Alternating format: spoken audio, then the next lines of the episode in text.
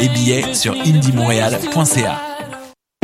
Le 27 mars prochain, les trois sexes organisent la troisième édition de son colloque Sexualité et technologie. Au programme, trois grandes conférences, un panel, six courtes conférences, des salons de discussion, des kiosques virtuels et une boîte surprise. Pour les trois sexes, un colloque virtuel ne signifie pas une longue série de présentations par vidéoconférence. C'est plutôt une expérience multidimensionnelle et interactive à laquelle nous vous convions. Les billets sont en vente jusqu'au 15 mars. Faites vite.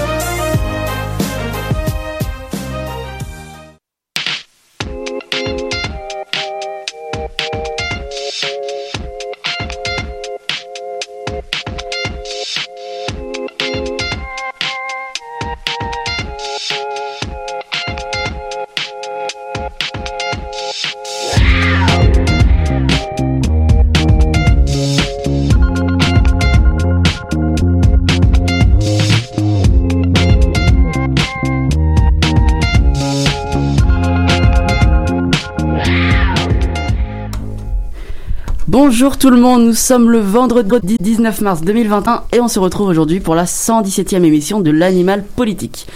Bon, aujourd'hui j'avais rien de fou à vous annoncer, c'est pas l'anniversaire de ma mère, on fête pas les un an de la Covid-19, euh, c'est pas non plus le nouvel an chinois et on n'est pas en mi-session, malheureusement. et tout à coup, tout à coup, Manon, notre régisseuse, euh, m'a appris qu'aujourd'hui on célébrait la journée internationale du sommeil. Euh, ouais, ouais. Donc, ce que je vous propose, c'est simple. Hein. Euh, bah, moi, je vais me recoucher. Et euh, bah, James, je te laisse à l'animation, ça te va? Ben oui, pas de problème. Ok. Ouais, ouais. Je viens juste de dormir. Là. Parfait. Donc, eh bien, euh, ce vendredi, l'animal politique vous parle des journées de la schizophrénie, d'un nouveau concept de chauffage domestique, des derniers euh, développements au Myanmar et de la réforme du mode de scrutin au Québec. Bonne nuit, Nico.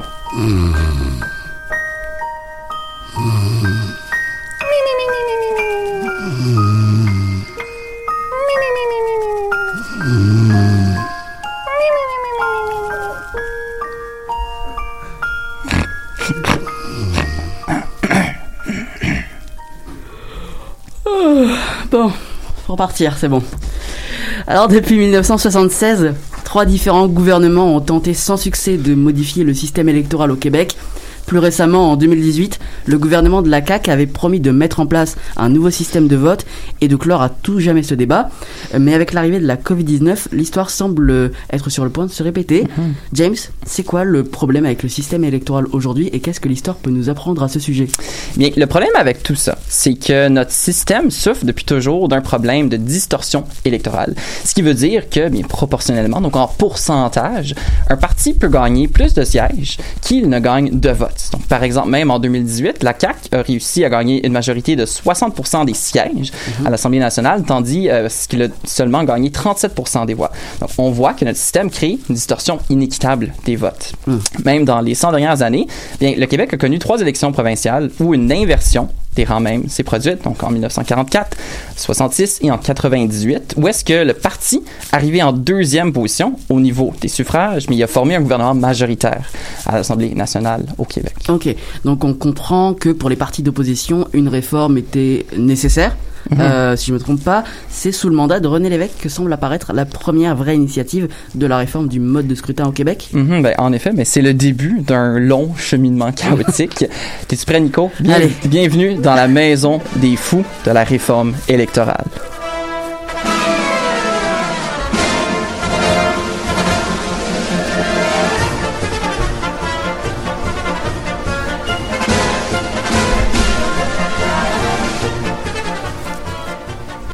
Et donc, mesdames et messieurs, bienvenue à l'acte 1. Donc, même si ce débat existe depuis le début de la Confédération canadienne, c'est vraiment en, en 1976 qu'on voit euh, le Parti québécois remporter les élections provinciales et on voit surgir aussi un engagement gouvernemental concret pour réformer le système. Tout comme la CAQ aujourd'hui, euh, son programme inclut la promesse de modifier notre système électoral. Donc, René Lévesque donne le mandat à son ministre responsable de la réforme électorale, un monsieur Robert Burns, qui en fait un peu, je dirais, son cheval d'attaque. Donc, Burns, il fait une grande tournée du Québec, dépose même un livre vert le 24 avril 1979 qui propose des différents scénarios de réforme. On parle de proportionnel mixte ou même intégral, on va parler de ça un peu plus dans le temps. Euh, après, mais bien que l'évêque soit personnellement en faveur de cette réforme, il se heurte quand même à un mur et réussit pas à l'imposer à ses propres députés même. Après deux mandats sans avancement concret, René Lévesque annonce en 1985 que la réforme est reportée à un éventuel troisième mandat. Un jour peut-être. Un jour peut-être, mais surprise, surprise, mais le PQ perd les élections générales de 1985 et euh, même le nouveau premier ministre, le libéral Robert Bourassa, ni son successeur, ben, le péquiste Lucien Bouchard, euh, eux n'en veulent pas d'une réforme électorale on est maintenant rendu à l'acte numéro 2. Euh, on doit attendre une couple de décennies jusqu'au nouveau gouvernement du Parti libéral du Québec de Jean Charest qui reprend ce flambeau euh, de la réforme à son arrivée au pouvoir en avril 2003. Donc il donne cette mission euh, comme une grosse mission au ministre délégué de la réforme des institutions démocratiques, ministre Jacques Dupuis, qui mmh. dépose un avant-projet de loi sur le sujet. Comme terminologie utilisée, personnellement, moi je trouve que c'est un peu mou. sais, tant qu'à mmh. faire un projet de loi, on y va. Faire un projet de loi, un avant-projet de loi, c'est facilement critiquable. Ce qui arrive, euh, c'est ridiculisé par l'opposition péquiste qui critique sa complexité exagérée et même ses 700 articles déposés, et, euh, je cite, entre la dinde et les tourtières. bon. C'est sûr qu'en même temps, euh, le PQ, qui est dirigé par André Wacler, ne croit pas aussi à une réforme du scrutin. Mais ça n'empêche pas que les citoyens du Québec, eux, en veulent euh, d'une réforme. On voit naître euh, un mouvement connu aujourd'hui sous Mouvement Démocratie Nouvelle, qui est une grande coalition de personnalités publiques qui font encore pression jusqu'à aujourd'hui sur tous les gouvernements pour avoir un système de vote proportionnel mix. Hum, la fameuse. En effet. Donc, eh bien là, on est rendu à l'acte numéro 3. Donc, dernier acte, le, plus chaotique, je peux le dire. euh, tenez, tenez tête un peu. Euh, le PLQ abandonne le projet, retire son souci à une réforme électorale. de l'autre bord, le PQ lui-même, qui avait cette idée dans sa plateforme, dans, dans son programme, retire l'idée de, son programme en 2011, mais il apporte un soutien à une réforme avec Québec solidaire et la CAQ en 2018. Tout ça pour dire, Nico, que bien, aujourd'hui, on est loin sorti du bois. Bon, on a compris, acte 1, acte 2, acte 3, c'est de pire en pire. Ils savent pas, avant-projet, projet de loi. Euh, pour tous ceux qui n'ont pas suivi les cours de sciences politiques, comme moi par exemple, et t'en parlais beaucoup, c'est quoi la proportionnelle mixte?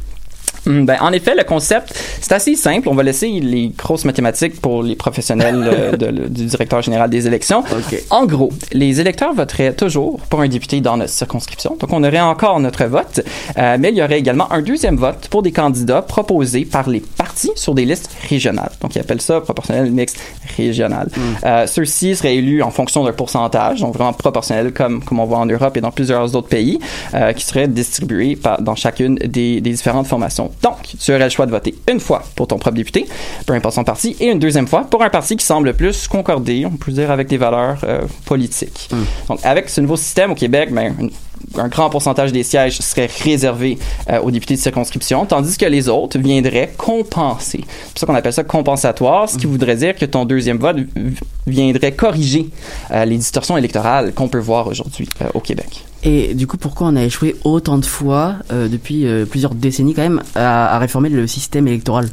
Bien, on peut dire que quand il vient le temps d'avancer une réforme, bien, les chefs de parti au pouvoir semblent se heurter à certaines pressions de leurs propres députés euh, qui voient toute forme de réforme comme une menace à leur survie politique, ce qui est dans les faits vrai parce que mm. plusieurs de ces députés perdraient leur siège avec une nouvelle, un nouveau mode de scrutin. Donc, pour le gouvernement de François Legault, c'est aucunement différent.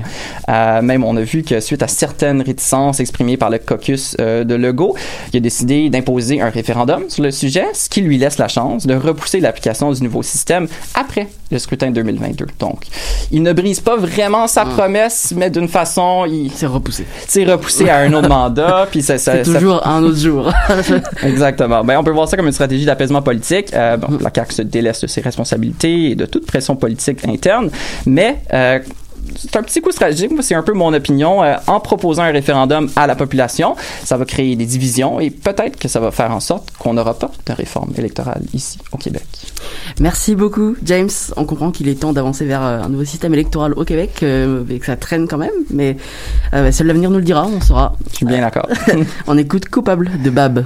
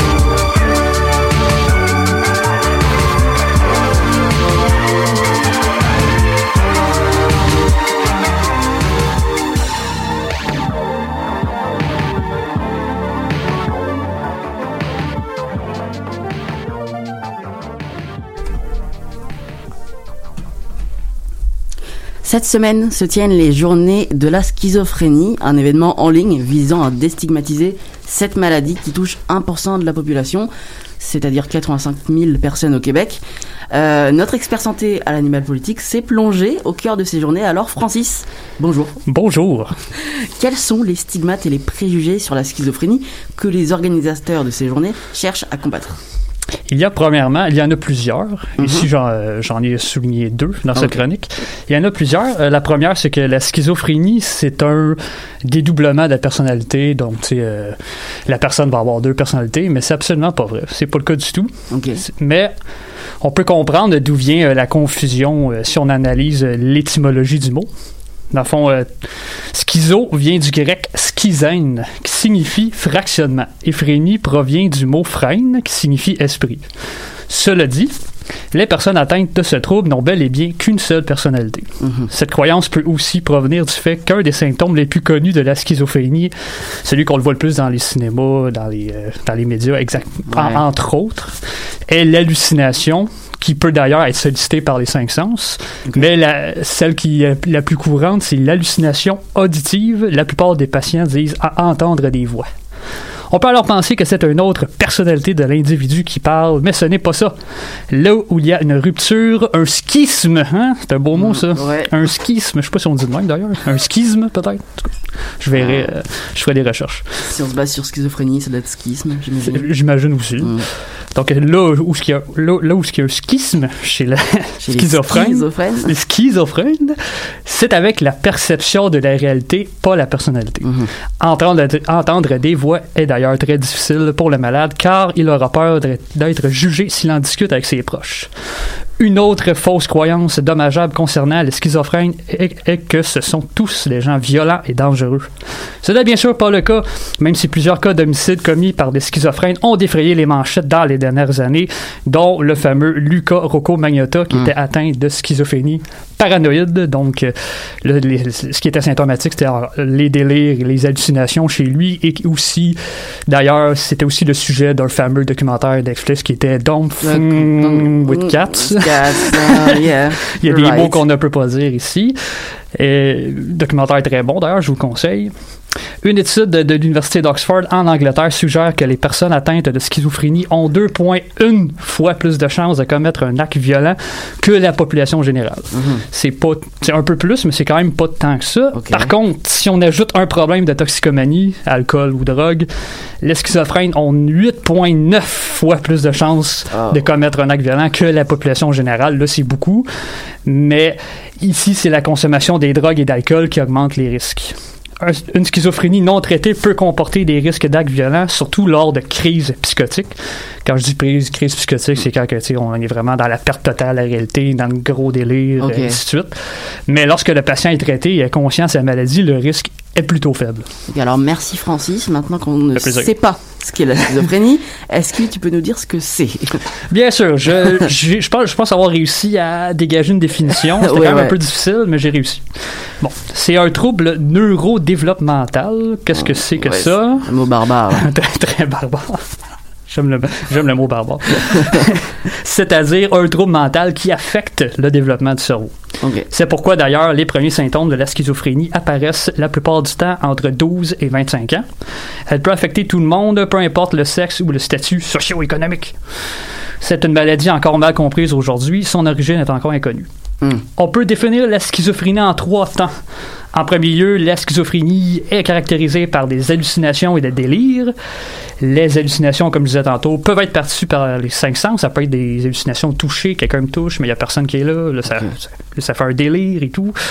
Et euh, les délais, justement, ce, sont des croyances injustifiées et injustifiables dont la nature varie d'un malade à l'autre et c'est l'un des facteurs les plus incapacitants et souffrants pour les schizophrènes parce que les délires, c'est, c'est oui, c'est, c'est, dans, c'est dans leur tête, mais il n'y a aucun contrôle là-dessus. Ça fait juste arriver. Puis, ils disent pas rien.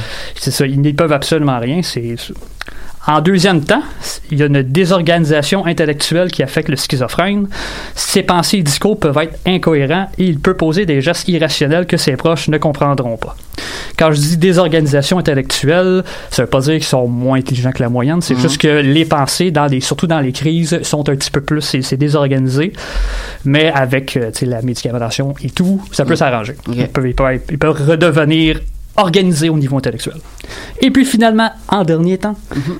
Ces incohérences et son incapacité à s'adapter à la vie de tous les jours l'amènera à s'extraire progressivement de la vie sociale et ultimement à s'isoler complètement du monde.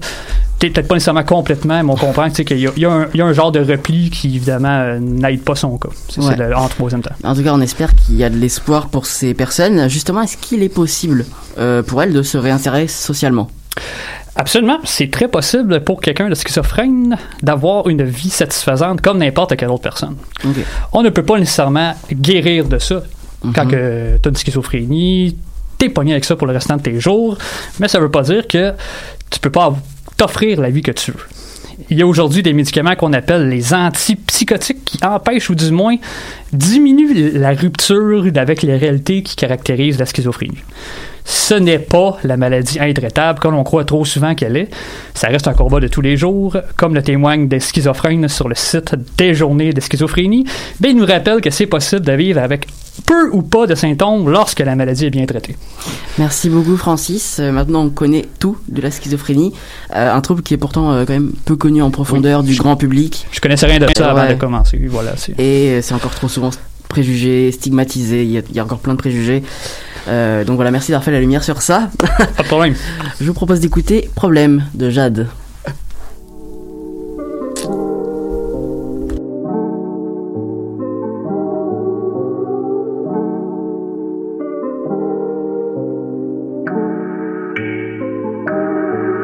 J'ai un problème, je préfère toujours les mêmes.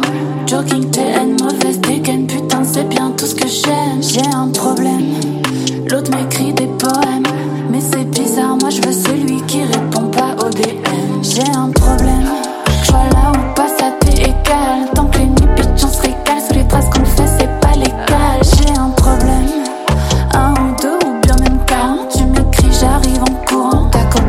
copine, je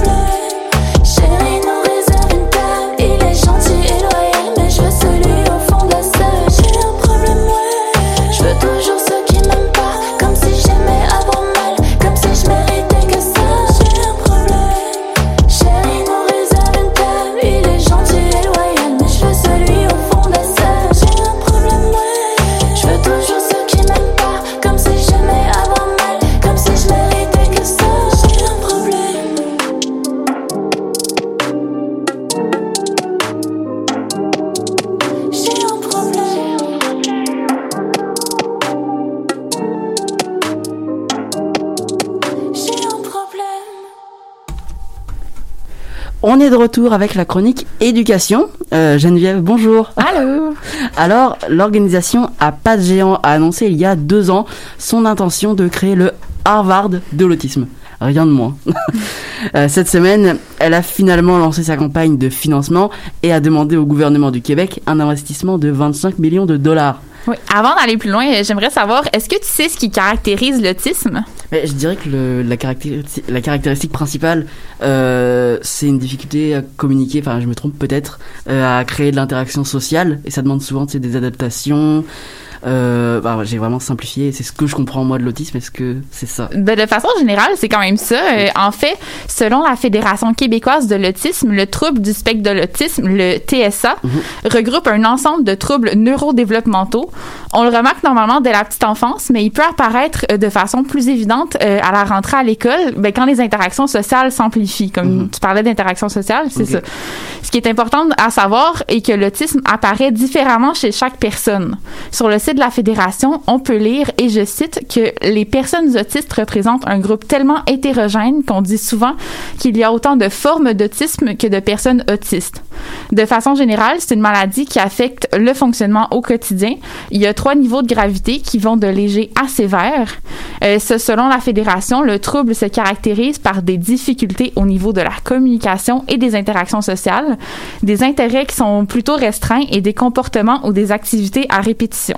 Et euh, tu parlais de l'organisation. Qu'est-ce qu'elle souhaite accomplir avec cet investissement euh? Depuis 1980, APA Géant a une école bilingue qui peut accueillir 90 élèves qui sont atteints d'un TSA et qui ont entre 4 et 21 ans. L'école privée est subventionnée par le ministère de l'Éducation, ce qui veut dire que les parents dont un enfant fréquente l'école n'ont pas à payer les droits de scolarité.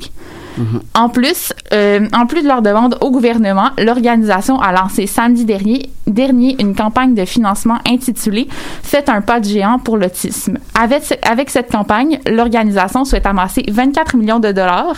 Le coût total du projet s'élève à 50,7 millions de dollars, quand même. Ouais. Avec tout cet argent, de géant voit grand. Le projet est de construire une nouvelle école, mais aussi un centre d'éducation et d'emploi pour adultes, des ressources communautaires pour les familles pour leur donner accès à différentes activités, ainsi qu'un centre de recherche et d'innovation.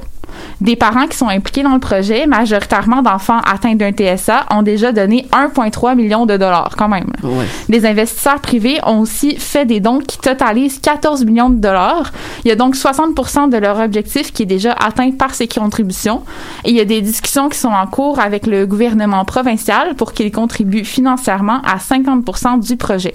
Bon, c'est déjà un très bon début. Ouais, vraiment. Ouais. Euh, mais je me demandais pourquoi c'est nécessaire de construire ce nouveau centre. Ben, il y a plusieurs raisons qui font en sorte que c'est vraiment un super projet. Là. La coprésidente de la campagne de financement, qui a elle-même un enfant qui fréquente l'établissement, reconnaît que les besoins du bâtiment actuel ne sont pas adaptés aux besoins des personnes autistes. Il n'y a pas de gymnase, pas de bibliothèque, il n'y a pas de salle de répit aussi pour les jeunes qui est nécessaire quand ils sont plus euh, désorganisés. Hum. Le nouveau bâtiment serait construit dans le Technopole Angus, qui est un coin branché de l'arrondissement euh, Rosemont-la-Petite-Patrie. Avec le nouveau bâtiment, Apadian aimerait accueillir 150 élèves euh, au lieu des 90 qu'il peut accueillir euh, en ce moment. C'est ça. Actuellement, les besoins sont si grands que l'école est obligée de refuser 9 enfants sur 10 qui souhaitent s'inscrire à l'école spécialisée. Ah c'est beaucoup. Vraiment... Euh, au Canada, c'est un enfant sur 66 qui est atteint d'un TSA présentement et le nombre de personnes touchées par l'autisme est en constante augmentation. En fait, depuis 10 ans, il y a une augmentation de 154% C'est donc primordial qu'un espace qui leur est adapté soit accessible au pays. Puis ça, il n'y en, a pas du tout au Canada.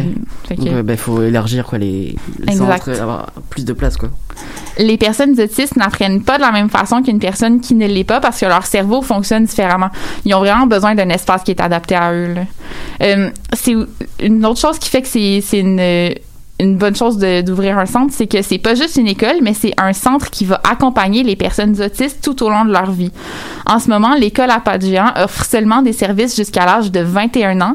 Il n'y a aucune institution comme celle que l'organisation veut mettre en place qui existe au Canada. La présidente de la campagne de financement dit que l'organisation souhaite créer, et je cite, un laboratoire vivant dans l'école. Fait que c'est un projet assez innovateur. Mais tu disais là, que c'était euh, jusqu'à 21 ans, de 4 ans à 21 mhm. ans. Euh, pourquoi est-ce que c'est important de les accompagner au-delà de 21 ans? Ben, en ce moment, les services pour les personnes atteintes d'un TSA sont seulement disponibles jusqu'à l'âge de 21 ans. Mhm. Après ça, ils sont plus ou moins laissés à eux-mêmes ou du moins à la responsabilité de leur famille. Par contre, de nombreuses personnes autistes ont besoin d'un encadrement un encadrement qui va au-delà de 21 ans. Plusieurs personnes autistes ont besoin d'une routine bien stricte et ont surtout besoin d'encadrement. Euh, L'animateur Charles Lafortune, qui a lui-même un enfant autiste qui fréquente actuellement l'école, participe à la campagne de financement. Il considère euh, Géant a développé une expertise qui pourrait être utile partout au Québec. Selon M. Lafortune, le but euh, de ce centre est de prendre les connaissances déjà acquises et de les amener près des gens. Le nouveau centre pourrait approfondir les connaissances que l'organisation a déjà euh, acquis. Le Harvard de l'autisme permettrait aussi d'aider les autistes euh, adultes à se trouver un emploi et offrirait des centres de jour pour donner un répit aux familles parce que c'est un travail à temps plein, là, avoir une Mm. personne autiste à sa charge. Il faut aussi se rappeler que notre système d'éducation force tout le monde qui entre à se fondre dans un moule vraiment rigide. On nous impose une façon d'apprendre bien spécifique sans possibilité d'y déroger. C'est quelque chose qui devrait pas être imposé à qui que ce soit, mais qui est impossible à faire pour une personne autiste. Je trouve que mettre en place un, tel centre sera un moyen de souligner positivement les différences des personnes autistes. Ça leur donnerait la place d'évoluer dans notre société en reconnaissant leurs particularités au lieu de les isoler. C'est surtout un, un beau euh, un beau pas vers plus d'inclusivité. Merci Geneviève. Bah, tu dis que c'est un beau pas. Moi, je trouve que c'est un beau message euh, de Vraiment. parler de, de l'autisme, de le mettre en avant. Euh, bah, comme le, la schizophrénie juste avant, c'est important de mettre ces troubles-là. C'est tellement important de, de souligner, de pas cacher les différences Mm. des gens en dessous de la table, puis de les reconnaître, les apprécier, faire en sorte de travailler avec elles. Pour c'est ça qui fait une société c'est ouais, d'avoir bah, du ça monde concerne tout le différent. monde en fait, Exact. finalement. Euh, on se laisse avec les cadenas de bleu kérosène.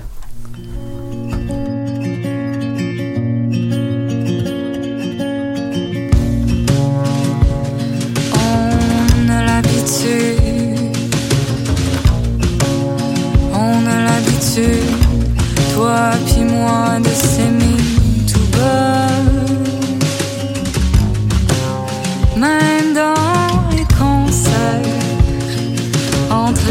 les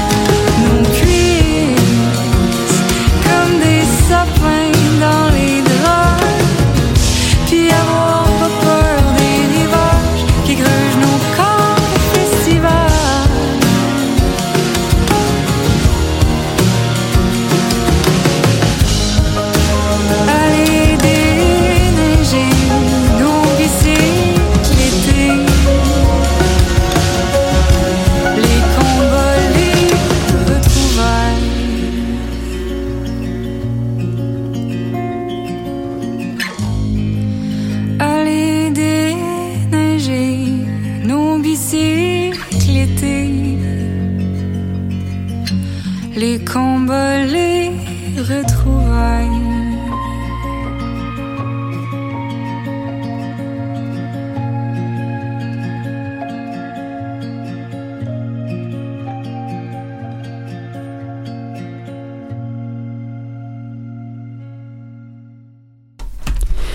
Aujourd'hui, pour la chronique environnement, on va parler d'une ferme urbaine dans la ville de Québec.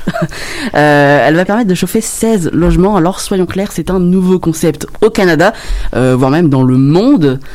Notre chroniqueuse environnement, Lila, s'est entretenue avec les instigateurs du projet. Bonjour Lila. Allô Nico, ça me fait tellement plaisir d'être de retour en studio avec toi aujourd'hui, avec vous à la maison. Ça fait longtemps. Ça fait longtemps. Ça fait presque un mois là en alternant Tu deux nous semaines. manqué. Euh, oui, mais vous aussi vous m'avez manqué. Donc euh, ben oui, cette semaine j'avais envie d'y aller vers une initiative. On aime ça les initiatives Mm. positives en environnement. Et euh, quand j'ai entendu parler de cette ferme urbaine là, ça valait vraiment le coup là d'en parler. Euh, ça s'appelle la coop du poisson entêté. Euh, vous allez voir plus tard, là, ça, ça y est un projet de longue, longue haleine. Ils ont dû être entêtés pour le mettre euh, en place. Et ça va voir le jour prochainement, à partir de cet été, dans une coopérative d'habitation de la ville de Québec qui va commencer à être construite prochainement. Et justement, la chaleur, comme tu as dit, qui va être produite par la ferme, va permettre de chauffer les 16 logements qui vont être construits au-dessus.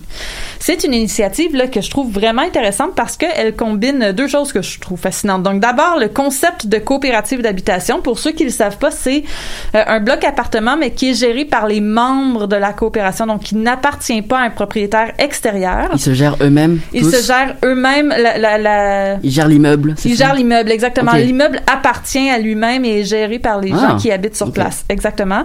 Puis souvent, les coops d'habitation ont une partie des logements qui sont réservés pour des gens qui sont plus euh, défavorisés, vulnérables, euh, etc. Et donc, on combine ça avec le concept de ferme urbaine. Et ça aussi, c'est de plus en plus populaire Ouais. dans les dernières années.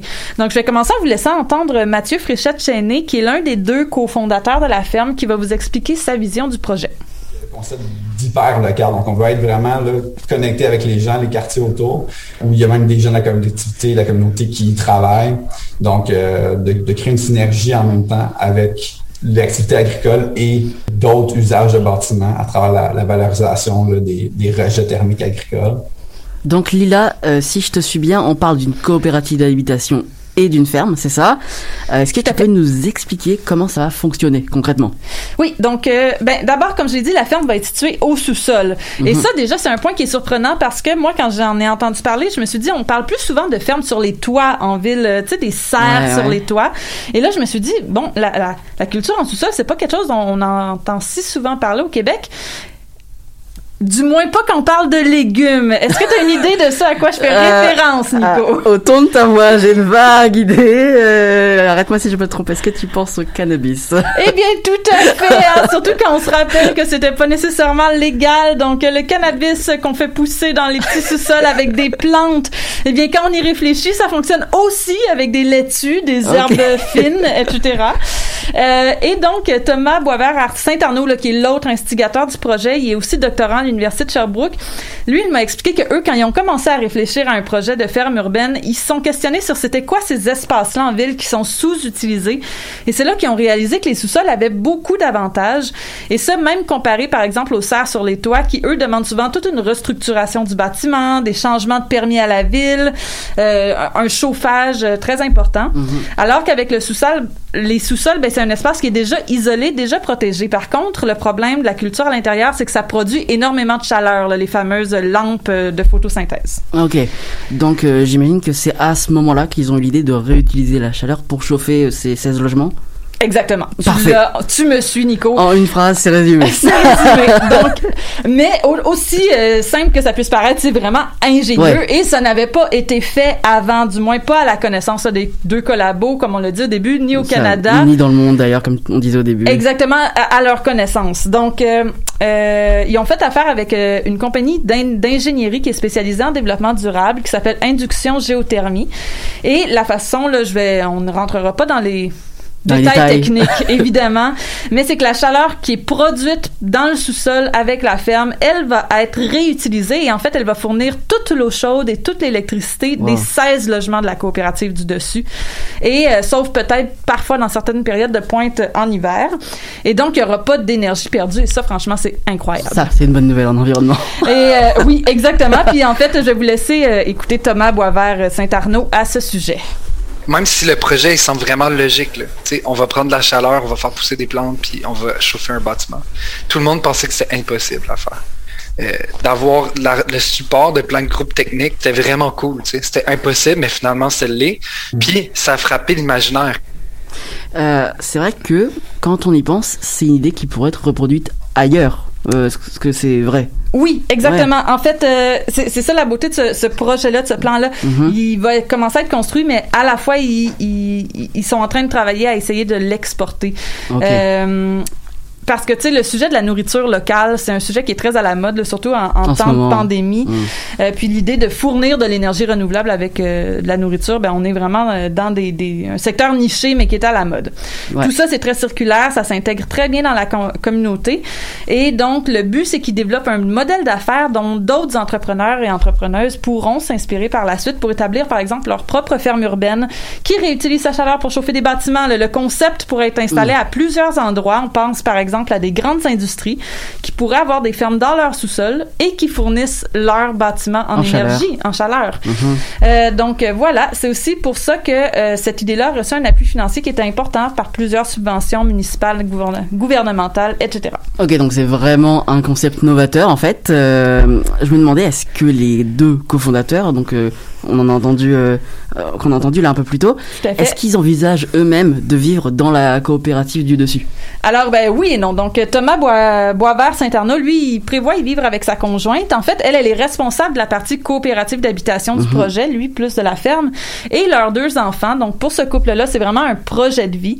Et... euh, en fait, euh, toute l'idée est partie euh, de la coopérative d'habitation, en fait, parce qu'il y avait eu une réflexion sur le fait qu'ils voulaient pas devenir propriétaires et participer à l'embourgeoisement de leur quartier.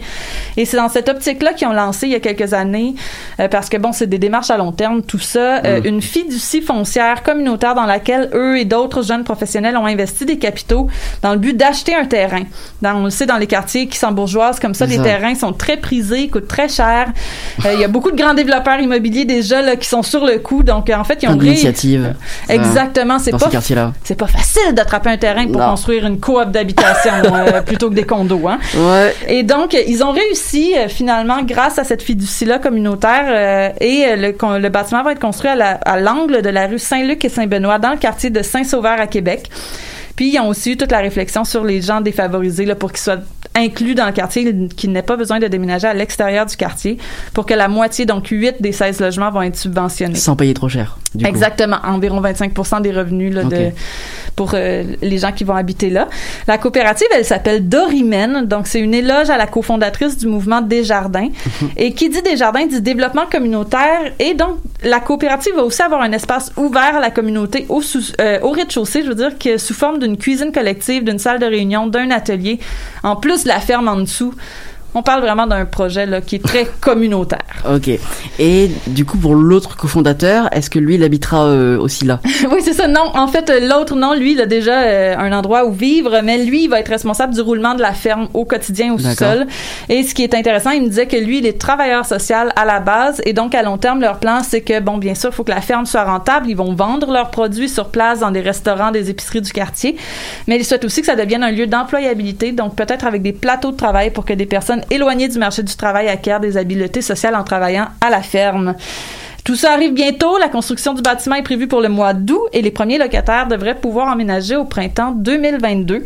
Et les produits de la ferme, eux, vont commencer à être distribués quelques mois plus tard, après une période de rodage. Donc, je finis en disant là, rapidement que les deux fondateurs ont l'intention de créer une fédération de l'agriculture urbaine.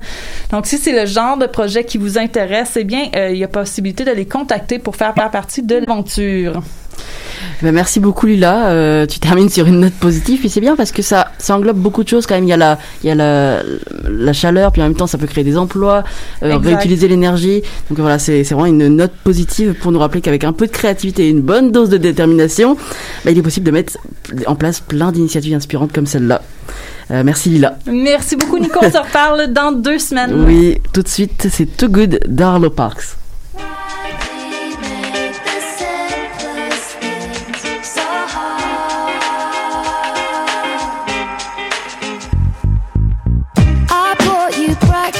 When you stared at your rings, the air was fragrant and thick with our silence. I held my breath as something deep inside pinched. I touched the bump on your wrist you were born with. Watching you trying to push away. It hurts when you see it coming. You're too proud to tell me that you can. Trying to push away. It hurts when you see it coming. Never use your words to show you care. I think you know it. Too cool to show it. Babe, you're so good. You're too good to be true. I think you know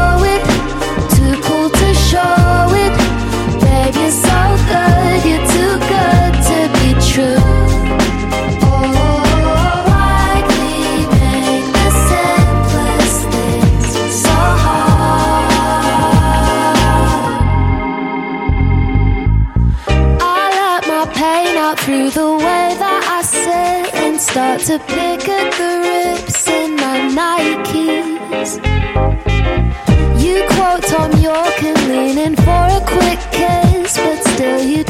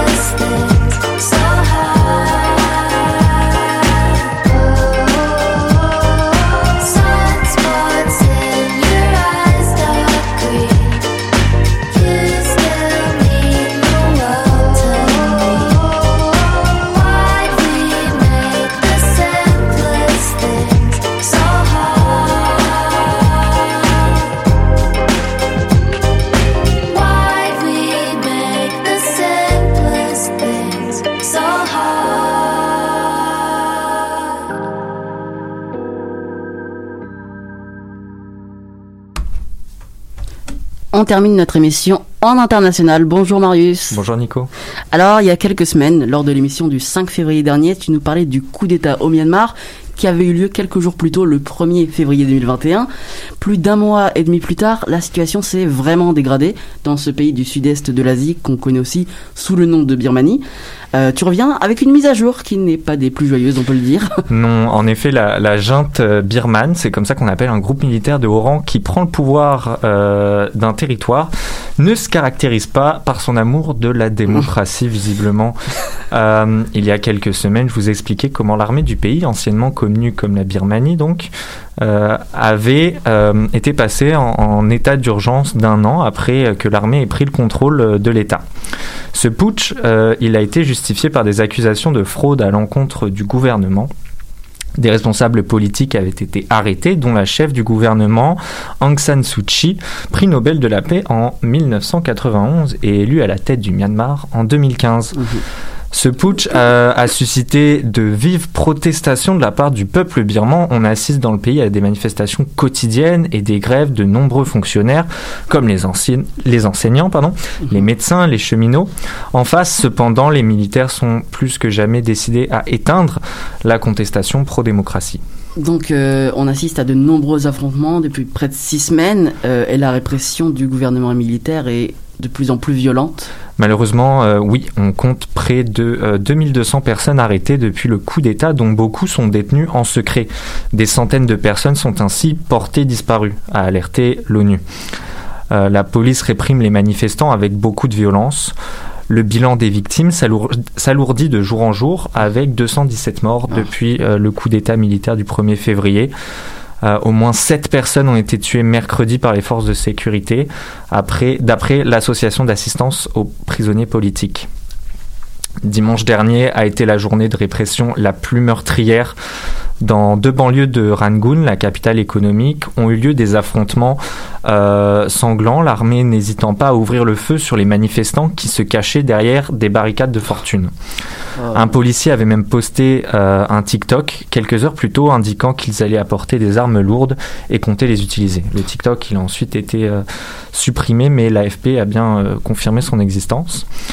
À la suite de ces affrontements euh, meurtriers, la télévision birmane a annoncé le décret de la loi martiale dans les deux communes où ont eu lieu les manifestations. Justement, c'est quoi la loi martiale? La loi martiale, j'ai fait mes petites recherches parce que je comprenais pas vraiment ce que ça voulait dire. Euh, elle est invoquée pour euh, donner le pouvoir à l'armée de faire régner l'ordre comme elle veut. C'est un état juridique d'exception, donc évidemment, ça implique que les citoyens sont plus protégés par leurs droits. Euh, les, les- les forces de l'ordre ont un petit peu Tous les droits. tous les droits. C'est un peu euh, la loi martiale, elle est aussi un- euh, invoquée quand il y a une guerre qui, qui débute. D'accord. Autre, autre aspect de la répression, les connexions Internet sont de plus en plus limitées et l'accès à des sources d'informations indépendantes se raréfie. Se raréfie, pardon. Euh, un mot compliqué quand même Tous les journaux privés du pays ont stoppé leur parution depuis le putsch pour des raisons logistiques ou forcées par les autorités. Donc, euh, si on se rapproche un peu plus de l'actualité, jeudi, les manifestations continuaient, notamment à Natmok, ville natale du père d'Aung d'Aung San Suu Kyi. Fallait que ça arrive un jour. Héros, euh, évidemment, euh, héros de l'indépendance birmane. Mais les foules étaient peu nombreuses par peur des représailles, donc euh, après ce qui s'est passé dimanche. Donc toujours hier, plusieurs quartiers de Rangoon restaient en proie à de violentes tensions. Certaines personnes ont peur de sortir de chez elles, notamment dans les banlieues où, qui ont été le théâtre de la journée de répression la plus, la plus sanglante dimanche. Euh, selon l'association d'assistance aux prisonniers politiques, toujours la police et les soldats pillent les maisons, démarrent des incendies et détruisent des ouvrages publics euh, comme des ponts. Et euh, de son côté, celle qui était au pouvoir avant le coup d'État, Aung San Suu Kyi, Mhm. est toujours détenue par le gouvernement militaire qui a pris place donc début février. Qu'est-ce qu'elle devient? Qu'est-ce qui se passe pour elle? Eh bien, euh, la junte birmane a lancé de nouvelles accusations de corruption contre Aung San Suu Kyi, qui pourrait être exclue de la vie politique si elle est, rec- si elle est reconnue coupable. La télévision d'État a diffusé mercredi, mercredi soir une vidéo d'un homme d'affaires controversé confessant lui avoir versé euh, euh, 550 000 dollars en plusieurs fois entre 2018 et 2020. Pour l'avocat de l'ex-chef d'État, ces accusations sont absurdes et il soutient que la plupart des Birmans n'y croiront pas. En effet, c'est, Mm. elle, est, elle est très euh, populaire euh, auprès des Birmans. auprès des Birmans.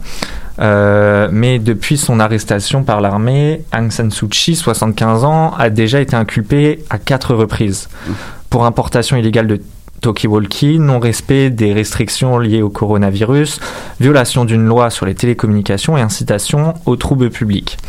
La semaine dernière, l'armée a annoncé ouvrir une enquête pour corruption euh, par rapport à ce qu'on a dit plus tôt, euh, donc euh, l'accusant dans un premier temps d'avoir perçu illégalement environ euh, 600 000 dollars et plus de 11 kilos d'or. Par ailleurs, l'organe étatique euh, Global New Light of Myanmar a fait état jeudi d'une enquête sur des accusations de loyers sous-évalués pour des terrains utilisés par une fondation qu'elle a créée. Si elle est reconnue coupable des faits qui lui sont reprochés, la lauréate du prix Nobel de la paix euh, 1991 en cours de longues années de prison et pourrait être exclue de la vie politique. Merci beaucoup Marius. Si je me souviens bien à l'époque, enfin à l'époque euh, c'était il y a un mois et demi, calmons Mhm. euh, le 5 février, je t'avais dit de revenir s'il y avait des détails euh, sur le Myanmar. Bah, c'est ce que j'ai fait. Euh, écoute, On pourrait en parler toutes les semaines en fait, tellement il se passe des choses là-bas. c'est ça. Malheureusement, la situation, elle a fait qu'empirer. Donc, j'espère que la prochaine fois que je parlerai que je parlerai du Myanmar, ce sera pour annoncer des bonnes nouvelles. Ouais, du positif. C'est ainsi que se termine notre 117e émission de l'Animal Politique. Un grand merci à toute l'équipe du jour. James Larivière, Francis Auclair, Geneviève Abran, Lila Dussault et Marie Gelner. Merci également à Manon Touffet en régie. C'était Nicolas Fivel. On se donne rendez-vous vendredi prochain, même lieu, même heure. Bonne semaine.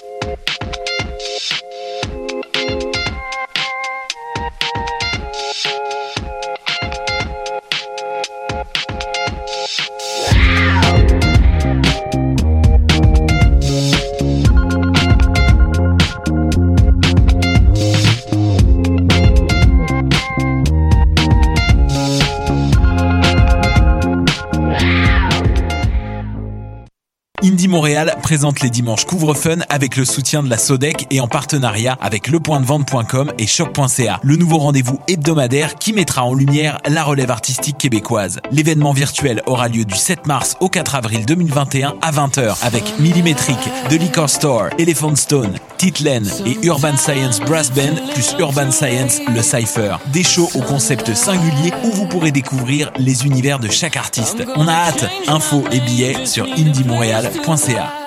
Offrez-vous le plus grand festival de films sur l'art au monde. Du 16 au 28 mars, partout au pays. 249 films de 41 pays disponibles en ligne en tout temps pour 39 lors du 39e Festival international du film sur l'art. Du 15 mars au 17 mai, le concours vitrine de toutes les musiques vous présente 11 soirées pour découvrir 21 formations et artistes de la scène émergente. Où que vous soyez, vous pourrez faire le plein de découvertes musicales lors de la 25e édition des Francouvertes. En direct du Lion d'Or, assistez en ligne aux prestations de trois artistes par soirée. Commentez et votez. Rendez-vous à francouverte.com pour choisir vos soirées, visionner une foule de vidéos et découvrir la programmation. Les Francouvertes, une présentation SiriusXM. Eh, vous saviez que choc.ca ce n'est pas que du podcast C'est aussi 5 chaînes musicales 24 heures sur 24 pour vous accompagner partout. Rock, indie pop, hip-hop, musique francophone et musique électronique en écoute gratuite et à volonté. Pour les découvrir, rendez-vous sur le site de choc.ca sur l'onglet chaîne musicale.